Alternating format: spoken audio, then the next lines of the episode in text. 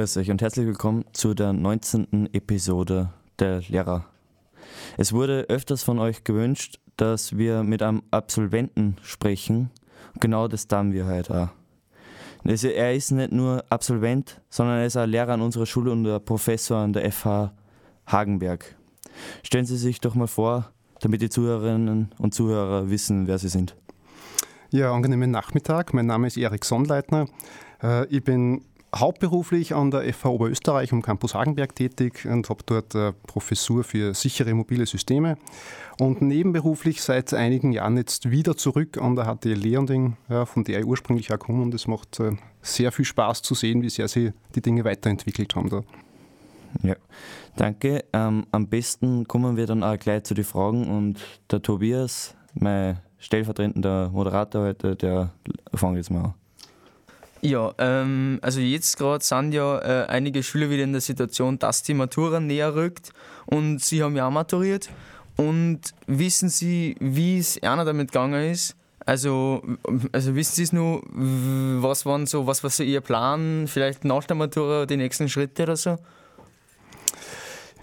Ja, so für mich war relativ früh klar, dass ich studieren möchte. Ja, einfach deswegen, weil, obgleich Leonding definitiv eine hervorragende Ausbildung äh, liefert, ähm, nach wie vor, wollte ich einfach immer mehr wissen. Ja, ich wollte mehr in die technische Tiefe, ich wollte mehr Details und ich wollte äh, die Möglichkeit, mich zu spezialisieren bei den Themen, die mir halt am meisten äh, gelegen sind und nach wie vor liegen. Ja, das war sehr viel im Bereich IT-Sicherheit.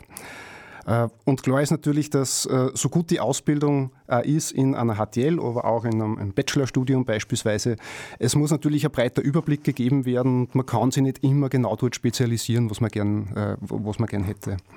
Dementsprechend war es sehr, sehr früh klar, dass ich studieren möchte. Was haben Sie denn genau studiert?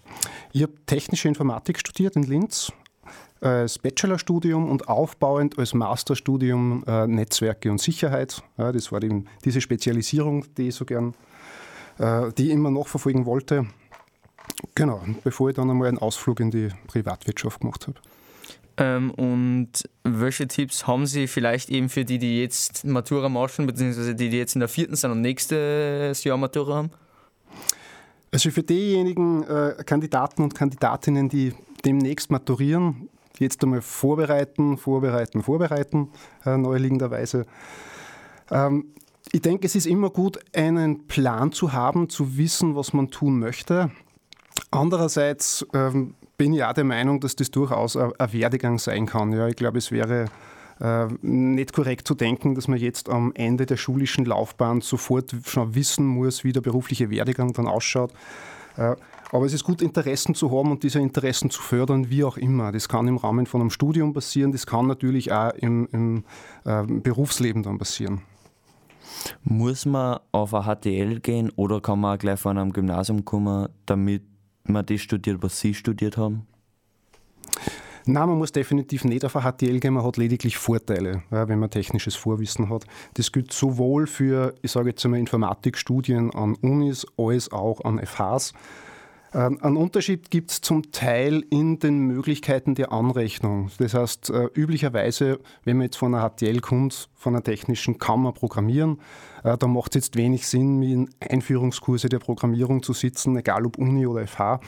Und ähm, da gibt es dementsprechend Unterschiede. Manchmal werden einzelne solche Lehrveranstaltungen angerechnet, also beispielsweise Programmieren. Ähm, wir bei uns an der FH im Department haben jetzt seit kurzem die Möglichkeit für Absolventen von äh, Informatik-HTLs und IT-HTLs direkt im zweiten Jahr, also im dritten Semester einzusteigen. Das heißt, ich spare mir jetzt nicht nur während der Gesamtlaufzeit vom Studium einzelne äh, Klausuren, einzelne Übungen, einzelne Lehrveranstaltungen, sondern ich habe tatsächlich ein ganzes Jahr gewonnen. Wissen Sie eigentlich auch noch circa, äh, wie oder warum Sie FH-Professor geworden sind? Bis zu einem gewissen Grad war ich zur richtigen Zeit am richtigen Ort. Nein, ich war, ähm, ich bin nach meinem Ausflug in der Privatwirtschaft wieder an die Uni zurück und habe dort als Assistent gearbeitet und äh, Doktorat gemacht. Und im Laufe dieser Zeit habe ich ziemlich zu schätzen gelernt, wie dieses äh, Leben im akademischen Alltag so verläuft, also Lehren, Forschen und so weiter. Äh, und wollte das auch ab dem Zeitpunkt sehr, sehr gern machen und äh, das zufällig kurz nachdem ich meinen Doktoratsabschluss äh, gehabt habe, an der FH in Hagenberg eine Professur in diesem Bereich meiner Spezialisierung frei war, äh, das war praktisch einfach Glück. Ja, und dann ist glücklicherweise was geworden. Und also, wie Sie sich dann als Lehrer praktisch nur äh, zur Verfügung gestellt haben, sage ich jetzt einmal, wollten Sie da unbedingt an die Schule zurück oder also praktisch haben Sie wirklich auf eine Stelle an der Schule gewartet oder war es Ihnen relativ egal? Also einfach irgendeine Schule praktisch und nur das Fach ist wichtig. Na, also grundsätzlich habe ich ursprünglich gar nicht mit dem Gedanken gespielt, jetzt neben meiner FH-Tätigkeit nur an, an HTL lehren zu gehen. Das war auch mehr oder weniger Zufall. Da ist einer der, äh, der Kollegen, ich sage jetzt einmal Schuld, der Herr Stütz. Ähm, und zwar den ähm, geschätzten Herrn Stütz habe ich damals als Schüler schon als Lehrer gehabt. Ja, er war damals ganz, äh, ganz neu in dieser Schule. Und über die Laufe der Jahre waren wir mehr oder weniger in einem losen Kontakt und irgendwann hat sich dann einmal die Frage gestellt, äh, ob ich vielleicht zu einem Gastvortrag nach Leonding komme äh, und irgendwie ein bestimmtes Thema ähm, näher ausleuchte aus Sicht einer Hochschule. Ähm, ja, und dann hat er mich angerufen irgendwann und gefragt, ob wir aus diesem Vortrag vielleicht eine ganze Vortragsreihe machen und so ist eins zum anderen gekommen und plötzlich war ich angestellt und habe unterrichtet. und da, da stehe ich jetzt nach wie vor. Und wie ist das praktisch, wenn Sie jetzt wieder da sind, nachdem Sie ja auch Schüler da waren? Es ist sehr interessant zu beobachten, was sich alles verändert hat. Also auf der einen Seite ist es natürlich ähm, die, die neue Sichtweise, weil nach wie vor einige Kollegen äh, an der Schule lehren, die auch damals schon da gewesen sind, die ich ja selber gehabt habe. Äh, dementsprechend ist die Sichtweise interessant. Andererseits natürlich, wie sie Dinge geändert haben. Und zwar einerseits hinsichtlich des Unterrichts und der Themen. Das heißt, äh, neue Fächer, neue Programmiersprachen, neue Frameworks und wie damit umgegangen wird. Ja. Und da erkennt man ganz deutlich, dass Leonding wirklich mit der Zeit geht ja, und am, am, Puls der Zeit ist, was die, die Technik betrifft. Und andererseits natürlich, wie sie ähm, die Umgebung geändert hat. Ja, beispielsweise aktuell die, der Wechsel von normalen Tafel auf, auf smarte Displays. Ja, hochmodern und im Unterricht natürlich sehr, sehr interessant. Ja, ist spannend zuzuschauen. Haben Sie äh, Kollegen, die praktisch früher wirklich Sie unterrichtet haben jetzt nur? Ja, tatsächlich. Ich habe mir, hab mir den Spaß gemacht und auf der Website von Leonding einmal geschaut, äh, die, die Liste an Lehrern durchgegangen. Und da gibt es tatsächlich ja, circa ja, vielleicht zehn Kolleginnen und Kollegen, die nach wie vor da sind. Haben Sie einen Arbeitskollegen, den Sie jetzt als eben Kollegen haben, aber früher als Lehrer gar nicht mehr haben? ist das eine Fangfrage? Ja. Also jetzt ja. nicht wer es ist, sondern nur ob es so war. Ob es irgendeine ja. Person gibt. Nein, das kann ich nicht behaupten. Nein.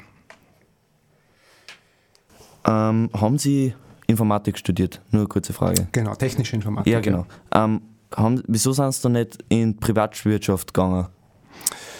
Ja, das bin ich tatsächlich. Also ich bin unmittelbar nach dem Studium in die Privatwirtschaft gegangen, ja, war dort beim Startup wäre übertrieben, aber beim jungen Unternehmen äh, im Bereich IT-Sicherheit. Die haben Hardware, Firewall Appliances gebaut und ich war da für die Software zuständig.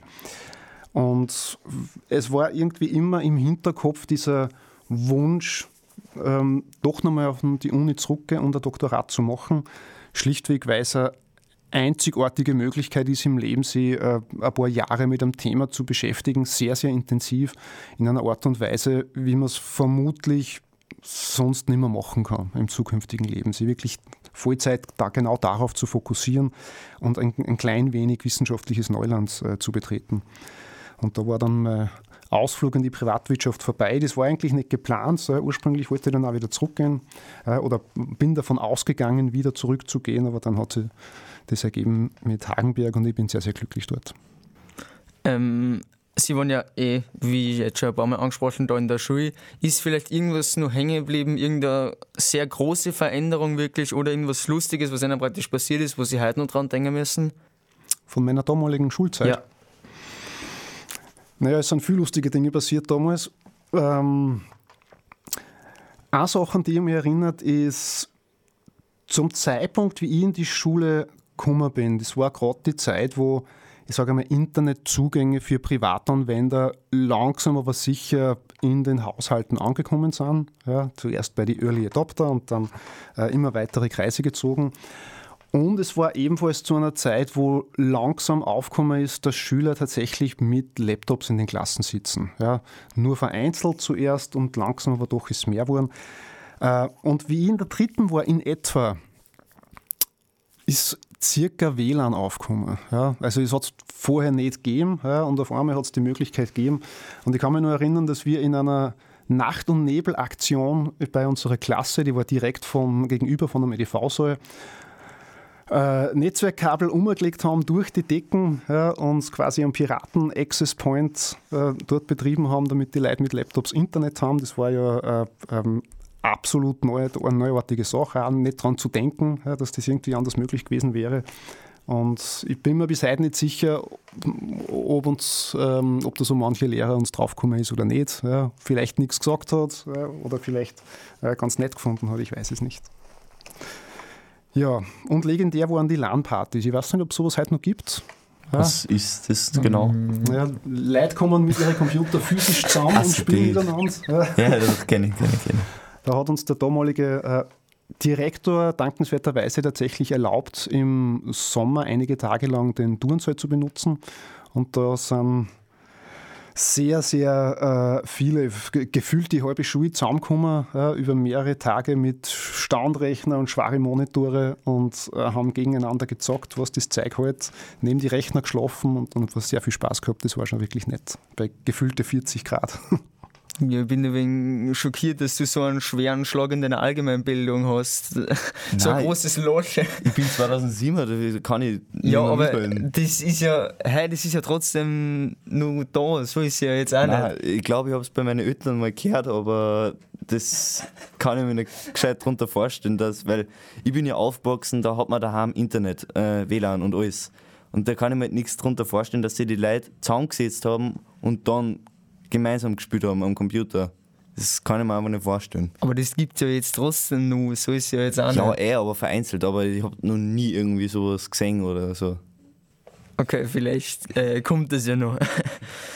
Wieder als Retrowelle. naja, okay. Dann äh, bedanke ich mich bei Ihnen, Herr Professor, für das Interview, das Sie sich zur Verfügung gestellt haben. Ähm, und bei dir, Michi, dass du mich unterstützt hast. Äh, und natürlich bei, unser, bei euch, unsere Zuhörer, dass ihr äh, euch die Folgen angehört habt. Ähm, ja, bis zur nächsten Folge. Tschüss. Ciao. Tschüss, danke.